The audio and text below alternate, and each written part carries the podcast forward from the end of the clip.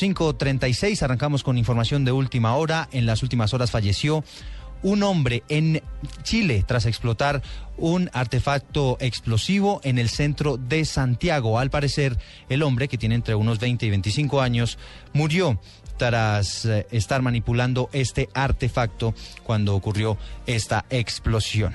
Es una información que llega de último momento desde Chile, información internacional.